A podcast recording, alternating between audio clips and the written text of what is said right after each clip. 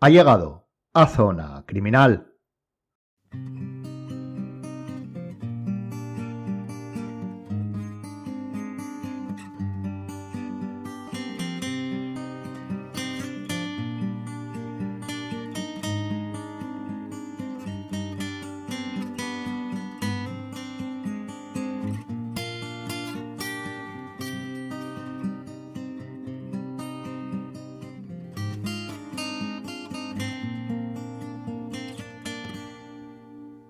Ya tenemos aquí el segundo programa dedicado a cómo comenzar, hoy como detective privado.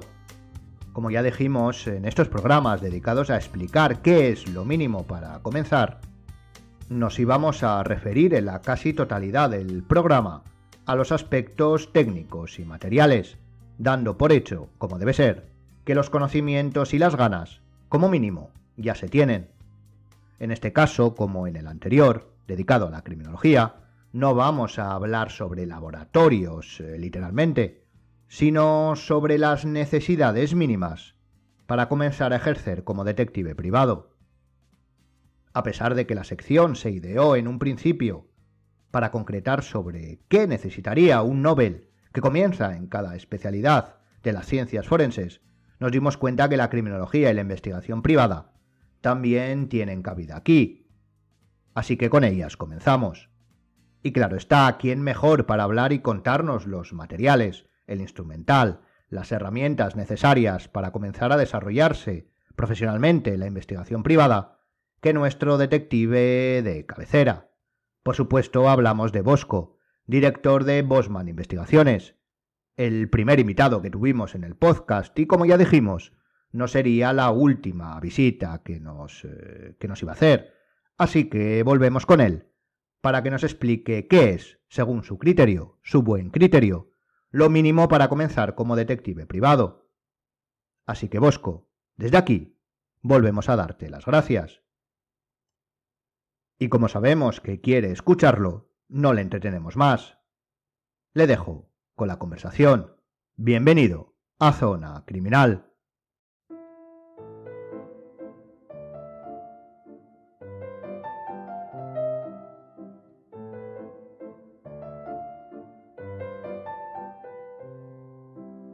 Estamos de vuelta con, con, Bosco, el primer entrevistado que ya va a ser como el alma mater de, de, de, la zona de charlas, más que de entrevistas de zona criminal. ¿Qué tal, Bosco?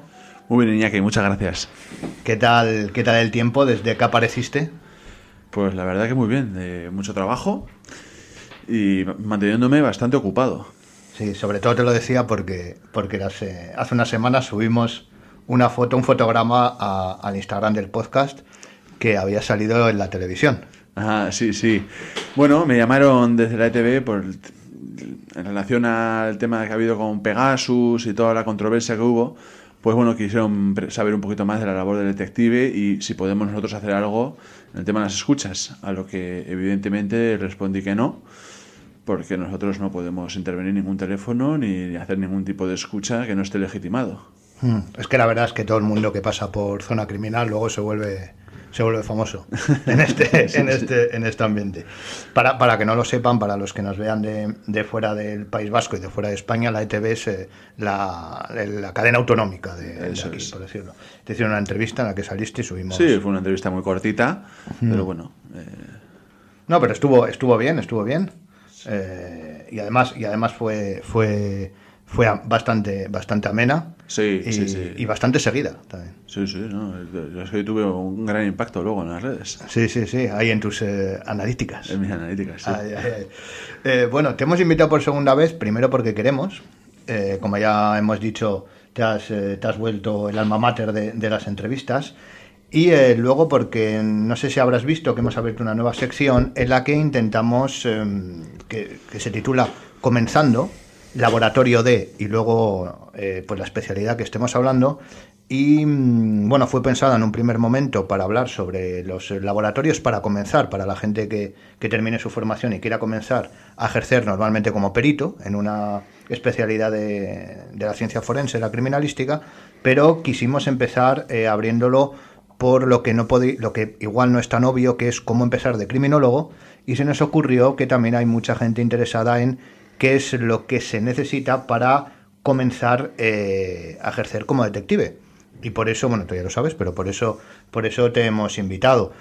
Aquí, sobre todo, en, esta sección hablamos simplemente de lo que es el material necesario, porque el tema, mm, como ya hablamos en tu entrevista además, el tema de la formación y de los requisitos burocráticos y todo, en cada sitio, cada país sobre todo es diferente, entonces ahí, ahí no, no vamos a entrar en, ese aspecto, solo en lo, que, en lo mínimo indispensable para esas personas que eh, comienzan o van a comenzar sus primeros pasos como, como detectives.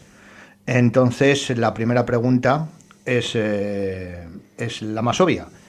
¿Cuál, ¿Qué material, qué utensilios, qué herramientas se necesitan de manera básica, lo más básico para empezar?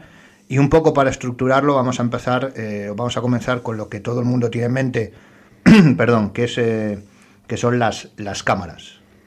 ¿Qué tipo, ¿Qué tipo de cámaras son vitales para, para comenzar a trabajar como detective?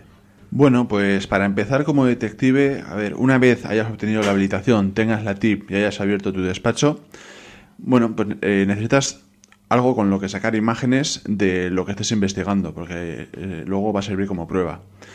Eh, mucha gente se piensa que lo que necesitas es una cámara de fotos, una, pues lo típico, ¿no? Una reflex grande, tal, que saque buenas fotos. Hmm. Pero ya te digo que para mí lo más útil es una cámara de vídeo. Una cámara de vídeo pequeña que tenga mucho zoom, el máximo de zoom que puedas, y que grabe con, bastante buena calidad. Sobre todo teniendo en cuenta que hay veces vas a tener que grabar en entornos oscuros y ahí conseguir una buena calidad es complicado. Pero ya te digo, eh, lo fundamental para mí es una cámara de vídeo. Luego, eh, aparte de la cámara de vídeo, el móvil es bastante importante porque en muchas ocasiones no puedes sacar una cámara de vídeo o una cámara de fotos eh, como tal porque llama muchísima la atención. Hmm. Entonces, el móvil es muy útil eh, cuando tienes que grabar de cerca o, no, o, estás con mucha gente y no puedes llamar tanto la atención. Y, bueno, pues hay muchas maneras de utilizarlo, ¿no? El móvil sirve, por ejemplo, tú haces como que hablas con alguien por teléfono y realmente estás grabando o haces que escuchas un audio en un bar, o te sientas en un bar y estás con los brazos apoyados encima de la mesa haciendo que escribes y realmente estás grabando al de enfrente. La gente no se da cuenta, Está, es algo tan habitual ver a gente con el móvil escribiendo por la calle, hablando por teléfono, usando audios, que, que, nadie se piensa que le estás grabando y mucho menos que seas un detective. Y luego, por último, eh, sí es necesario tener al menos alguna oculta. Ya, eso es importante, porque la cámara oculta siempre es como que... No, no la utilizas mucho, la cámara oculta, pero en ocasiones es fundamental. Claro. Por ejemplo, cuando vas a tener una conversación con alguien a la que estás investigando o, vas a comprar algo y tienes que grabarlo o lo que sea. Entonces, eh, bueno, bajo mi punto de vista, la mejor oculta sería o un reloj o, una, o un botón que te lo pones en la camisa porque eh, realmente no tienes que hacer nada más. La pones, le das a play y, solo grabas. Eh, cuando la tienes en la muñeca, pues nadie se piensa que un reloj va a estar grabando. Eh, entonces, bueno, te pones de brazos cruzados y grabas todo. Sí, solo tienes que tener un poco en cuenta las mangas, que no te lo... Las mangas y tienes que hacer pruebas porque a veces graban demasiado cerca o demasiado lejos, hmm. el ángulo en el que vas a poner la muñeca y todo hmm. eso. Pero bueno, básicamente para comenzar, para dar sus primeros pasos, una cámara de vídeo que además sin entrar en temas técnicos, si no tienen o si, si, la van a comprar, que la pidan con mucho zoom y una alta calidad. Eso es. Y visión nocturna, y lo más, si pequeño, puede ser, lo más pequeño que puedas. Calidad para grabar de noche. Sí. Y pequeño, eso y es. que sea pequeño. Eso es. Luego, eh, y una cámara oculta, que la gente al final, que, que el profesional se sienta cómodo con ella. Eh, porque sí que es verdad que, por ejemplo, el tema de las gafas, que parece que es lo más sencillo, pero bueno, depende también del modelo, hay muchas que... No, no, no, es que el problema de las gafas es que tienes que mirar directamente al objetivo y muchas veces no conviene. Claro. Claro. Y, luego también no se te olvide el móvil. El móvil con una buena, una buena resolución de cámara porque mm. se utiliza bastante cuando estás de cerca o en un bar o en un local. Sí, o, estás tomando eh, eh, imágenes que digamos que son de recursos, ¿no? Para, para ver que estás ahí, para para sacar un plano general, entonces pues mejor que sacar la cámara y poder arriesgar si tienes un buen... Sí. Luego en el móvil es conveniente tener, conveniente tener aplicaciones hmm. que te permitan sacar imágenes en las que salga la fecha y la hora. Eso es importante. Muy importante, porque muchos de los informes luego se utilizan en juicios y hay que demostrar la fecha en la que has estado, no manipular las imágenes. Eso es. Cuanto menos se manipulen las imágenes, mejor. Eso es.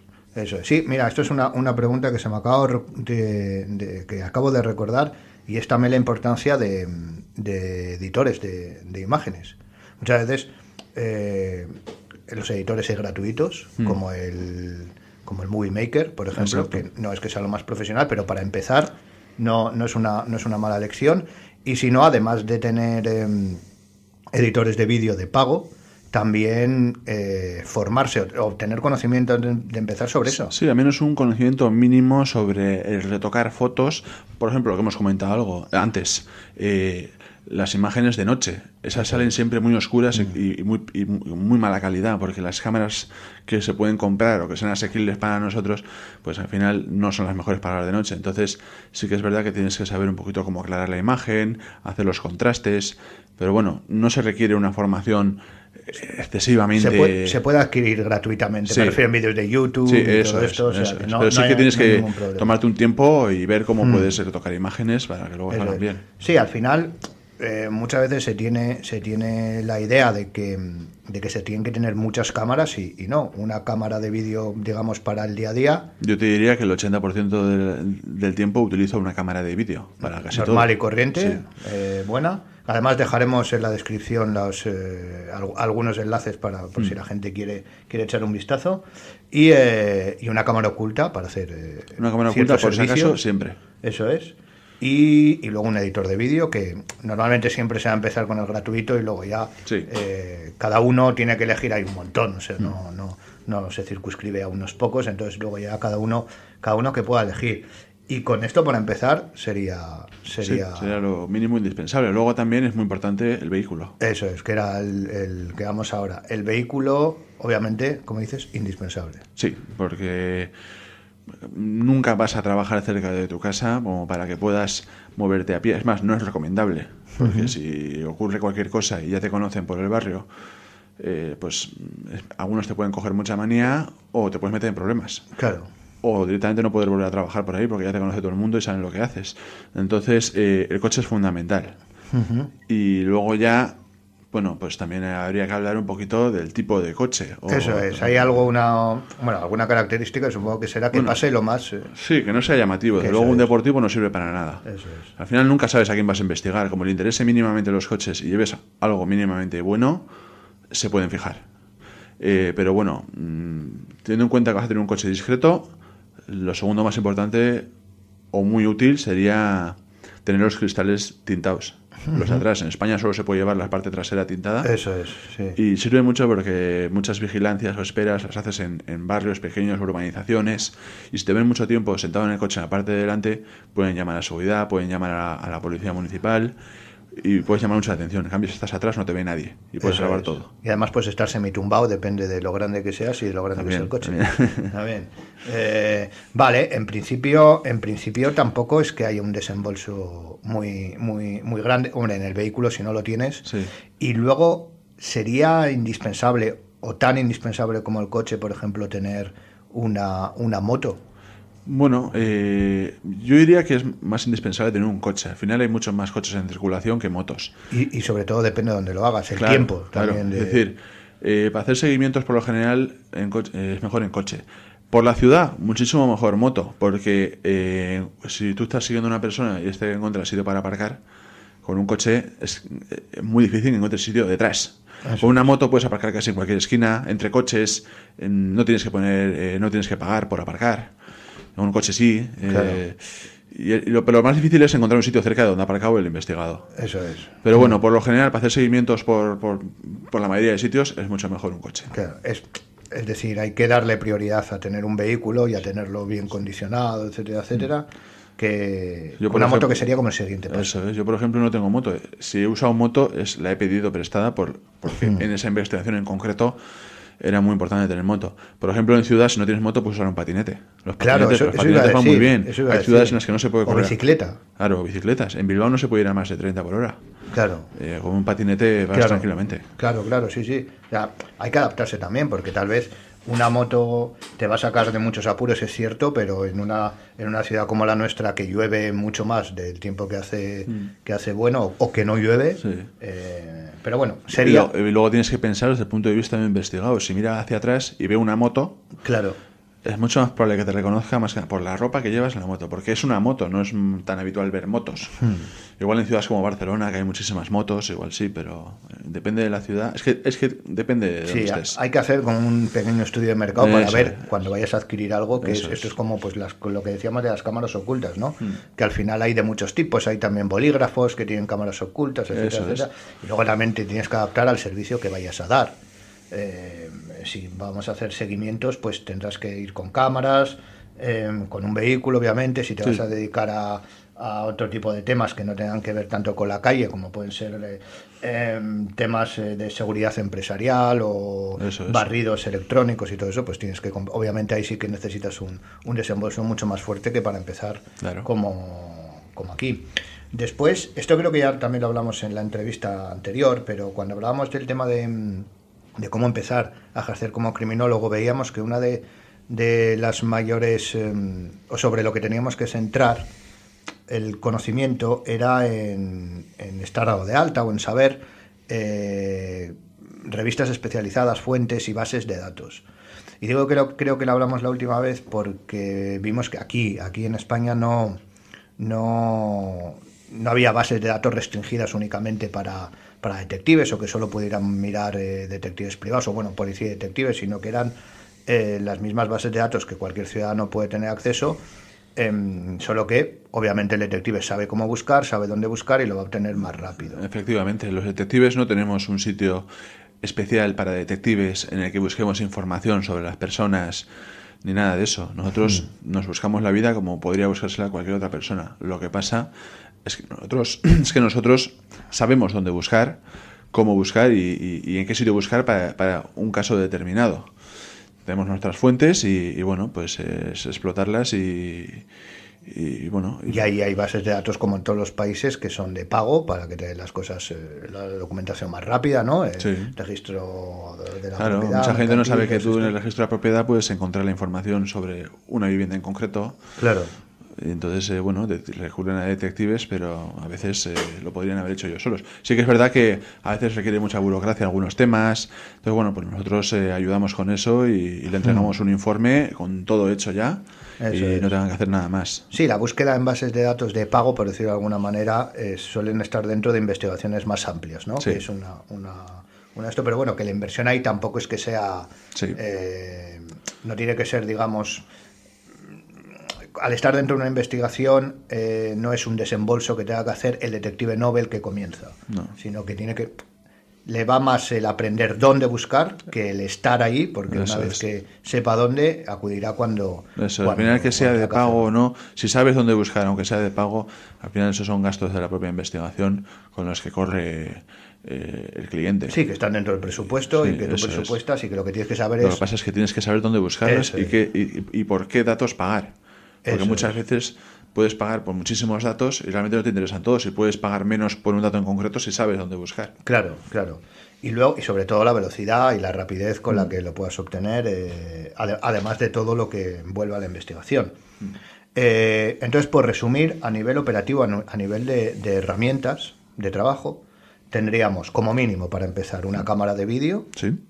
eh, una cámara oculta, que sería de, eh, la tipología que mejor se pueda adaptar a, al esto, un teléfono móvil adecuado para sacar buenas fotografías y tal, con la aplicación de... Según una aplicación que te permita poner la fecha, la hora exacta. Eso es. Después un vehículo, que además que sí puede tener la parte, bueno, tintado, la- la- lo que te Sí. dejen en, cada, en cada país, que no, no es una gran inversión tampoco. No, pues, no es sí. una inversión. Eh, y que le va, la va, le va a venir bien. Y le va a dar muchísimo uso.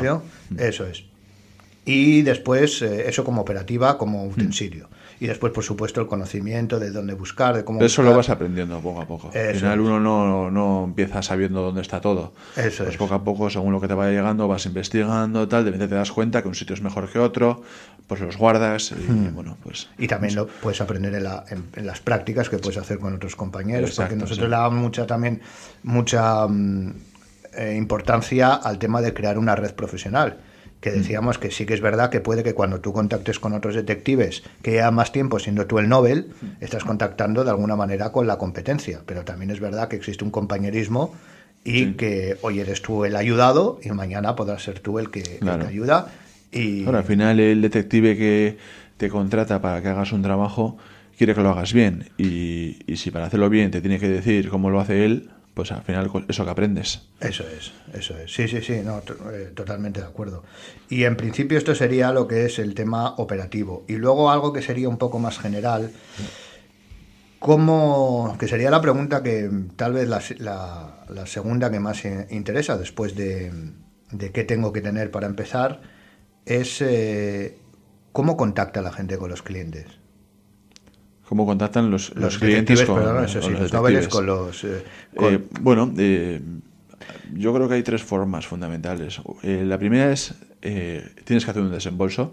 Empezar sin gastarse un solo euro es, muy difícil.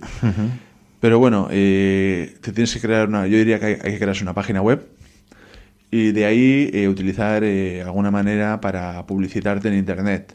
Eh, sí, como Google AdWords. Sí, yo utilizo Google AdWords, por ejemplo. Tú ahí pagas por cada clic que hace la gente en tu página web, pero claro, hmm. Google te la posiciona de las primeras cuando alguien busca eh, detectives privados en donde sea. Si tú has pagado, te va a salir de las primeras y bueno, cada clic que da la gente te cobra Google. Pero bueno, es una manera de llegar a todo el que busque un detective pues ve que tienes ahí tu, tu, despacho y entra a verlo y se entera de y muchas veces, bueno, yo fundamentalmente de donde más saco es de eso también. Hmm. Eh, mucha gente que, mucha gente llama para preguntar y luego no consigues nada, simplemente curiosidad, pero muchos sí que sí que te contratan. Luego eh, las colaboraciones que hemos hablado antes, detectives que tienen muchísimo trabajo no dan abasto y necesitan a alguien que les que colabore con ellos para hacer una investigación en concreto y bueno, de esa manera también se consigue bastante trabajo.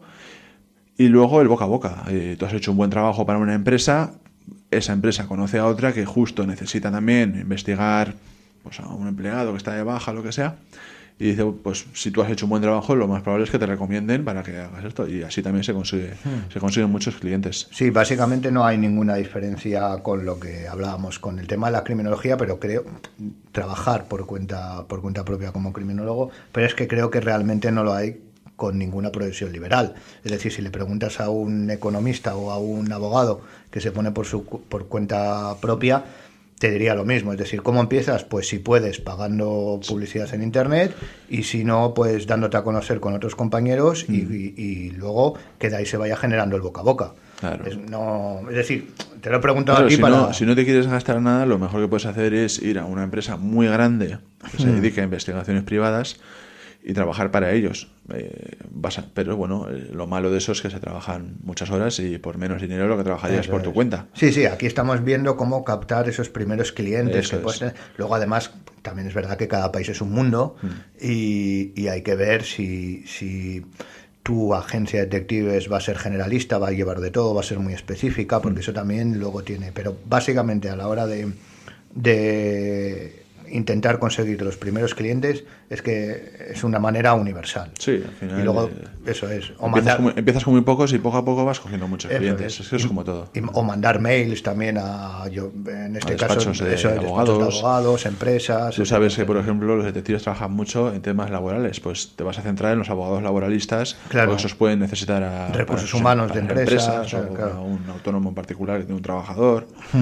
Pero bueno, que como decíamos con el tema de la criminología, que también hay que ser realistas y saber que en el caso de los mails, por cada mil que mandes te van a llamar dos, tres, cuatro si tienes suerte y, eso hay que pasar. En el caso de las llamadas por tus anuncios también vas a recibir 50 llamadas y igual tienes ocho trabajos. Claro, sí, sí, pero que eso quiero decir que cuando, sobre todo cuando le pase a, a los oyentes que se vayan a poner por su cuenta, que sepan que no son los primeros que hacen mil llamadas o que reciben mil llamadas para para un caso. Claro. De... No, y que está bien que los clientes llamen para preguntar, porque muchas veces no, eh, mucha gente no se imagina que puede utilizar un detective para solucionar sus problemas. es, realmente a lo que nos dedicamos. Nosotros solucionamos los problemas que les surgen a las personas, entonces, o a las empresas.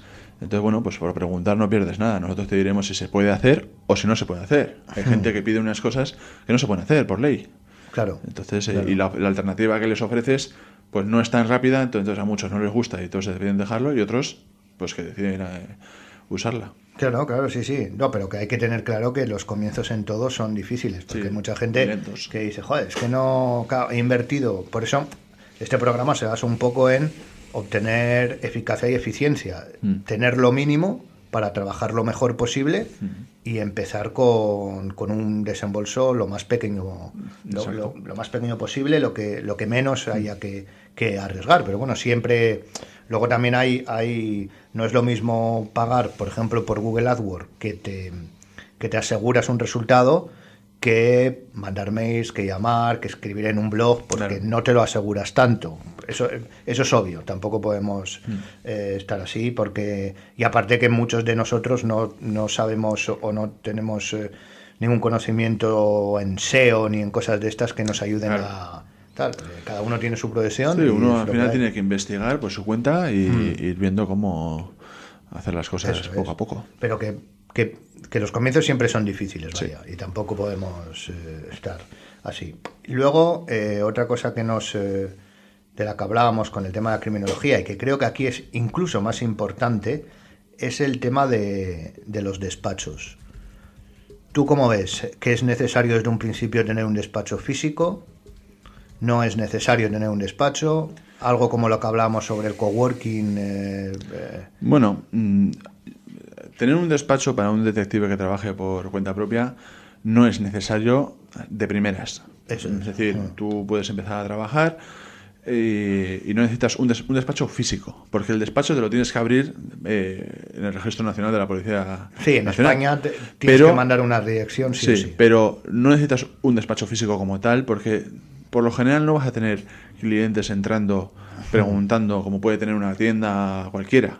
La gente llama por teléfono o escribe emails y tú contestas, hablas, negocias y todo desde, desde, desde tu casa. Luego los informes los haces con tu ordenador en casa y no necesitas un despacho para nada. Ahora, si alguien te llama y, quiere tener una cita presencial, pues si tienes un despacho, muy, pues muy bien. La verdad es que te ayuda mucho.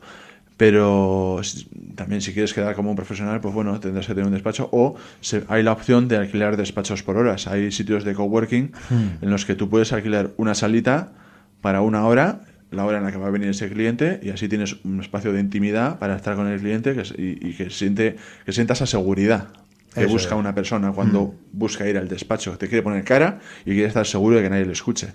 Eso es, sí, sí, de que hay una, una O sea, que se puede empezar perfectamente sin despacho o, en su defecto, pagando el coworking por horas. Que, y son baratos. Que no, no, es muy caro. y para lo que. O sea, al final en un año igual no, no te, nadie te pide verte en persona claro, o en despacho. Y luego cuanto ya más vas teniendo una cartera de clientes más fijas, ya no es tan necesario el, obtener, el obtener eso. Mm. Y cuando ya tengas la cartera más o menos, vamos a decir, grande, mm.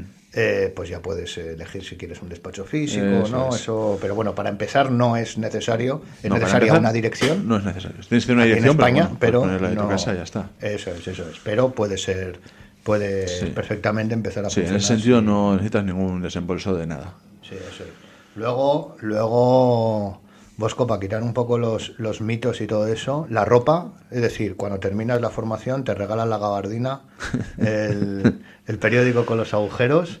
Eh, ¿Hay alguna algo de ropa que tú creas que es necesario para pues, para para ejercer? Eh? Pues mira, yo la verdad que te digo la verdad, yo me he visto igual para trabajar que para ir a la calle, para salir el fin de semana. Para ¿Qué es lo mejor? ¿Eh? ¿Qué es lo mejor? que es la, la mejor pues opción. Sí, que no, es obligatorio ir con gabardina. Sí. sí. que es verdad que diría que es mejor ropa oscura. La hmm. ropa oscura llama menos la atención, eh, no tiene tanto detalle, tanto mejor ropa sin dibujos que puedan llamar la atención. Si tienes una camiseta súper bonita que te encanta porque tiene un dibujo, pues al igual que te encanta a ti, le puede gustar al cliente, al cliente, al investigado, hmm. se puede fijar y como te vuelva a ver eh, dentro de una hora, igual se acuerda y dice, oiga, ¿qué pasa aquí? Todo lo mejor es ropa oscura sin mucho dibujo y que pase desapercibida. Sin... Sí, y que se adapte al sitio. También esto, parece una, una, pregunta de broma, que empezó así, ¿no? Por, por, el tema del sombrero y tal. Pero es importante fijarse en esos detalles y tener un poco ropa de todo, porque hay veces que puedes estar, irte de fiesta o tener que ir a un Claro, es lo que comentamos algo. Al final tienes que hacer un estudio previo de lo que vas a investigar para poder decidir qué cámara, vas a llevar. Si tienes necesitas cámara oculta, el coche que vas a llevar, por lo general el mismo, pero bueno, es posible que en una ocasión tengas que cambiar si, tienes posibilidad de cambiar. O y si luego tienes que alquilar uno. Eso, eso, si tienes que alquilar uno, porque imagínate que tú piensas que te han visto, pues alquilas otro. Y luego la ropa, la ropa también la tienes que pensar, pero bueno, por lo general Si llevas ropa normal de calle que no llame mucho la atención, te vale. Pues eh, sí, o sea, al final es verdad que, que, por lo que estamos hablando y que es un poco y que es un poco el objetivo de esto, tampoco se necesita algo eh, extraordinario más que ganas, ganas Sí. extraordinarias si se necesitan eh, para, para comenzar a ejercer como, como detective. Muchas veces igual nos pensamos que es un desembolso enorme cuando, cuando no es así. No, para empezar no necesitas un, un gran desembolso. El, el mayor desembolso diría yo que es, si no tienes coche, tener un coche. Claro. Y lo segundo, cómprate una cámara de vídeo buena con un zoom, porque al final, bueno, ahí tendrás que desembolsar algo de dinero, porque tienes que, necesitas algo que vayas a utilizar mucho y que sea bueno. La cámara de vídeo es lo que más vas a utilizar. Sí. Pero por lo demás, mm, vale. Sí, sí, y además puedes ir adquiriendo, según vas terminando, por ejemplo, yo no sé cómo estará ahora, pero sí que es verdad que eh, antes tampoco se daba tanta formación, por ejemplo, en edición de vídeo. Claro. Entonces igual sí es bueno ir ya haciéndose, que eso es totalmente gratuito y que muchos eh, aprenden en, En YouTube en hay un montón de es, personas que te enseñan a editar. Y, Perfectamente, y- o sea que parece, parece un poco frívolo, pero es que es, es lo Sí que, que es hay verdad ahora. que en esta profesión diría que necesitas bastante imaginación para prácticamente todo, para hacer un informe, para editar vídeos, para eh, desenvolverte en la calle, si te ocurre cualquier cosa. Porque al final tú cuando haces el curso de detective no se te enseña a cómo desenvolverte como tal, te enseñan un poco de leyes, un poco de, de criminología, de pues cómo funciona un poco el mundo, pero no te enseñan a ejercer como tal. Eso es una cosa que lo vas aprendiendo. Cuando empiezas, pues vas un poco a lo loco a ver si te sale. Y Claro. luego ya te vas dando cuenta de, oye, esto lo podía haber hecho así y tal, y luego lo utilizas en la siguiente investigación y, y así. Pero bueno, como decíamos antes, los comienzos suelen ser difíciles, pues por eso, porque no tienes, realmente no sabes cómo, ejer- cómo ejercer, y, pero luego, eh, y también porque necesitas clientes y todo eso, pero luego una vez ya eh, sabes que has empezado desde cero, has ido subiendo poco a poco, es muy reconfortante eh, ver que tu trabajo sale adelante, que tus clientes se- están contentos, que te vuelven a llamar para otro tema. O sea, es un trabajo bastante gratificante. Sí, lo difícil al final yo creo que como todo es meterte, digamos, en la rueda. Sí. En, en esa rueda que además es un, es un trabajo que, que muchas veces lo, em- lo empiezas totalmente solo. Sí. En la calle, muchas veces sin apoyo, por eso siempre animamos a que, a que se pongan en contacto con las agencias y con los detectives que hay a su alrededor, porque sí, sí que hay un espíritu de, de colaboración en, en, en este desempeño, en esta profesión, Sí, sí. Y, que, y que lo hagan y que también van a aprender un, un- mucho es de que ellos. si te necesitan, te van a enseñar también. Lo, lo, yo creo que en este, como detectives lo, lo- el peor enemigo que tienes es el, mie- el miedo de- del comienzo, que es mucho mayor que en otras... Claro, pero eso es, al final es el miedo que puede tener cualquier autónomo, por ejemplo. Claro, sí, sí, sí, sí, pero me refiero que en este, en este caso, como sabes que el trabajo consiste en, en seguir a alguien y que no te pille, lo primero que piensas es qué hago si me pillan, qué, o sea, el, el Claro, sí. miedo crece mucho Es más. que hablando de rápido. eso, siempre tienes que tener pensado una excusa de por qué estás en ese sitio en ese momento. Eso es, sí, sí, sí, sí. sí. Y eso a veces es complicado, ¿eh? porque se te mete una cosa en la cabeza y no sales de ahí. Y hay que tener, por Claro. eso es lo que decía, hay que tener imaginación para saber salir de problemas, meterte en otros. eh, Claro, sí, sí. No, y aparte, y aparte, yo, a ver, no creo que haya estadísticas de esto, pero, pero sí que es verdad que hay mucha gente que tiene la formación de detective, o sea, es un porcentaje bastante alto y que no ejerce nunca y muchos es por miedo. Podría ser, yo la es que no, no tengo. yo tampoco, ¿eh? no, sé hay ello. estadísticas, pero yo con gente que puedes hablar eh, Sí. o tal, siempre tienen un miedo paralizante. Eh, A ver, sí que se pueden ver el número de licencias que hay, por, sabiendo sí, sí, eso. cuál es tu. por, por eso te digo, lo que no vas a saber es el por qué, la causa. quién está de alta de autónomo para trabajar como detective. La causa, la causa no la vas a saber, pero yo mucho me temo que. Y, y- y que, y que es también normal, ¿eh? por lo que dices tú, pues porque no igual no tienes esa formación práctica a la hora de salir, pero, pero bueno, en eso nosotros no podemos hacer nada. Lo único que podemos hacer es esto de explicar qué es lo mínimo que se necesita como material para, para comenzar, que lo, lo podemos llamar laboratorio detective. Y obviamente no hemos dicho nada, pero bueno, se sobreentiende que un ordenador mínimo hay que, Hombre, hay que es tener. verdad que no hemos dicho, pero muy importante. Luego Sí, hay que hacer sí. los informes. Los es. informes llevan muchísimo tiempo que no se paga y, y- y hace falta tener cierto manejo de edición de pues el Word.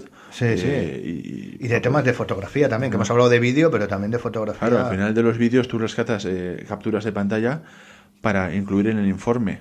Hmm. Y tienes que saber manejar un poquito pues, los tamaños, los espacios, Hmm. para que quede bonito. Si no te sale una chapuza. Sí, sí, sí. Y eso no, no le gusta a ningún cliente. Una pregunta que puede ser eh, diferente en cada país, por la legislación me refiero. ¿Tú recomendarías desde un principio, o sea, como, como herramienta eh, necesaria para comenzar, un localizador GPS de vehículos? No, yo creo que no es necesario. Eh, el localizador GPS solo se utiliza en casos extremos en la que la persona a la que sigas o esté muy atento y piensas que te está pillando todo el rato, que eso es- eh, o eh, un tío que corra muchísimo en, Hmm. en coche. O sea, tú al final no puedes saltarte la ley para poder pillar a una persona. Entonces, si esa persona ves que corre mucho, aparte que seguir a un tío que corre es muy es arriesgado porque los que corren van mirando mucho hacia atrás. Claro. Entonces, pues, pues acaso viene una policía o van mirando a los alrededores mucho. Claro, eso es, igual se conviene tener un GPS, pero por lo general no hace falta. Para comenzar, GPS. no. No, No, vale. Eso es algo que puedes comprar más adelante. Si eh, te va bien, tienes eh, dinero Hmm. para comprártelo, pues te lo compras para tener. Igual que eh, lo de comprarse varias cámaras ocultas, al final, en, en función de la investigación en concreto, Eso es. vas a elegir una cámara oculta. Pero nosotros hemos hablado un poco en general qué es lo que se necesita para empezar. Para empezar, para y un empezar. GPS, por Claro. lo general, no hace falta. Claro, eso es, eso es sobre todo porque aquí lo que queremos, luego aquí lo que o, o lo que presuponemos es que todo el mundo cuando empieza, en este caso como detective, va a empezar a ejercer en todo lo que pueda, es decir, va a hacer seguimientos, va a, hacer, va a intentar eh, hacer cámaras ocultas eh, y luego ya se irá especializando. Por ejemplo, que creo que lo hemos comentado antes, hay servicios en- de detectives, por ejemplo, de barridos electrónicos, ¿no? Para, para detectar micrófonos y tal. Pero si lo queremos hacer de manera profesional, no con estas cosas que venden por Amazon, que detectan ciertas frecuencias únicamente, que son las típicas, si lo queremos hacer de manera profesional, el desembolso es enorme. Entonces, Es por eso aquí ese, tipo de material es muy caro y si lo quieres hacer bien y profesional, eh, necesitas un gran desembolso. Aparte de una formación muy específica también, También, que también, también. es caro. Aquí estamos hablando de salir en España de la formación y en otros países del mundo, eh, decidir eh, ser Sí. eh, o salir de la formación. Es decir, haber terminado la formación y mañana me voy a poner a trabajar de detective porque ya puedo hacerlo, ¿qué es lo mínimo que necesitas para empezar? Porque muchas veces también nos pensamos eh, que necesitamos un desembolso enorme y tampoco, tampoco es tanto y por eso, y por eso queríamos traerte, traerte aquí de nuevo, Bosco. Y bueno, en principio esto, esto era lo que queríamos hablar contigo, Bosco, sobre un poco cómo, cómo empezar, aquellos que quieran empezar a, trabajar como detectives, para que sepan qué es lo mínimo que había que, que desembolsar, por decirlo de alguna manera, o, o fijarse. Em, bueno, ya nos darás algunas claves y dejaremos en la descripción alguna cámara que pueda, Sí. que pueda, que les pueda interesar, eh, a un buen, a una buena correlación eh, calidad-precio. Sí, bueno, yo te voy a decir lo que. Yo solo te puedo decir lo que yo sé, lo que yo tengo. Y bueno, no exactamente lo que tengo porque van cambiando. Claro, Pero un poquito lo que yo cogería. Ajá. Y nada, en principio, en principio nosotros no tenemos que más que más que darte las gracias otra vez por venir. Ya no, ya dijimos la primera vez que no iba a ser la última y esta tampoco será la última porque ya tenemos algunas cositas pensadas. Eh, muy bien, Iñaki. Pues tú cuando quieras me llamas y yo vengo aquí encantado. Ok, pues oye, muchas gracias Bosco y hasta, y hasta la siguiente. A ti, a ti. Gracias.